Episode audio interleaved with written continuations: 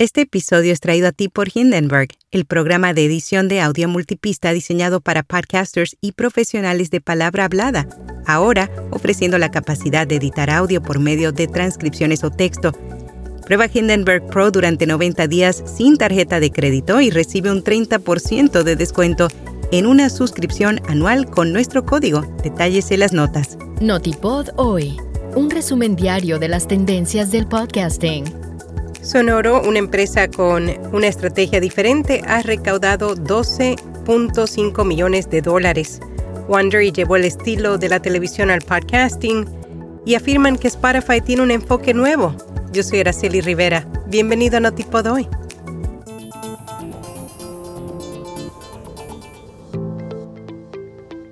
Sonoro ha recaudado 12.5 millones de dólares en financiación desde sus inicios, según información obtenida por Axios. La compañía que se lanzó en marzo de 2020 recaudó 3 millones en una ronda inicial, seguida de una ronda serie A de 6 millones en 2021 y una extensión de 3.5 millones este año.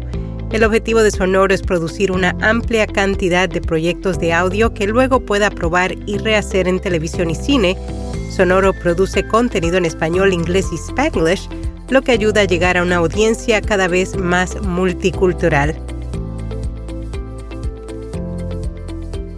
Desde el lanzamiento de Wondery a principios del 2016, la compañía se ha convertido en uno de los mayores productores de series de podcast, propiedad de Amazon desde febrero de 2021. Wondery ha dejado su huella en un campo abarrotado al aplicar un proceso de estudio de Hollywood para crear programas. Su énfasis es en producir series recurrentes de no ficción en gran volumen cada año. Esto ayudó a convertir los programas de Wondery en placeres adictivos y dignos de atracones para los oyentes. Además que algunos de sus programas han sido adaptados a series de televisión, incluidas historias de crímenes reales. En resumen, Wondery llevó la experiencia televisiva al podcasting sin perder la singularidad del formato de solo audio. Afirman que Spotify tiene un nuevo enfoque y es más eficiente para el podcasting. En la última publicación de Hot Pod, el boletín informativo de The Verge analizó los nuevos movimientos de la compañía. Aseguran que Spotify, en busca de ganancias, está recurriendo a la inteligencia artificial en lugar del contenido original El informe Share of Ear del tercer trimestre de Edison Research muestra que la proporción del tiempo de escucha diaria de la radio AM-FM, incluida la transmisión por aire y la escucha de transmisiones de estaciones de radio, sigue siendo la mayor. Edison dice que el 37% del tiempo de escucha entre personas de 13 años o más se dedica a transmisiones de radio.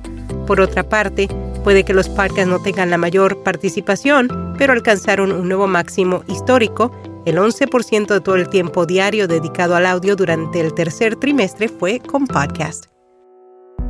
RSS te invita a explorar el mundo del podcasting en México y América Latina en PodCon MX 2023, conferencias, expertos y networking. Únete en podcon.mx.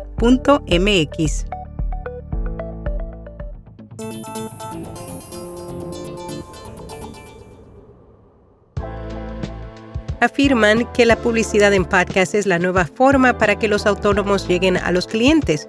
Un artículo publicado por la web Autónomos y Emprendedores asegura que a medida que las audiencias han crecido, las marcas han reconocido la oportunidad de insertarse en el espacio del podcasting, más aclaran que la clave del éxito de la publicidad en podcast reside en su capacidad de no ser intrusiva. En Podcast Recomendado Sin Filtro Podcast, un espacio en el que a través de pequeñas pláticas su presentadora ofrece consejos sobre todo tipo de temas.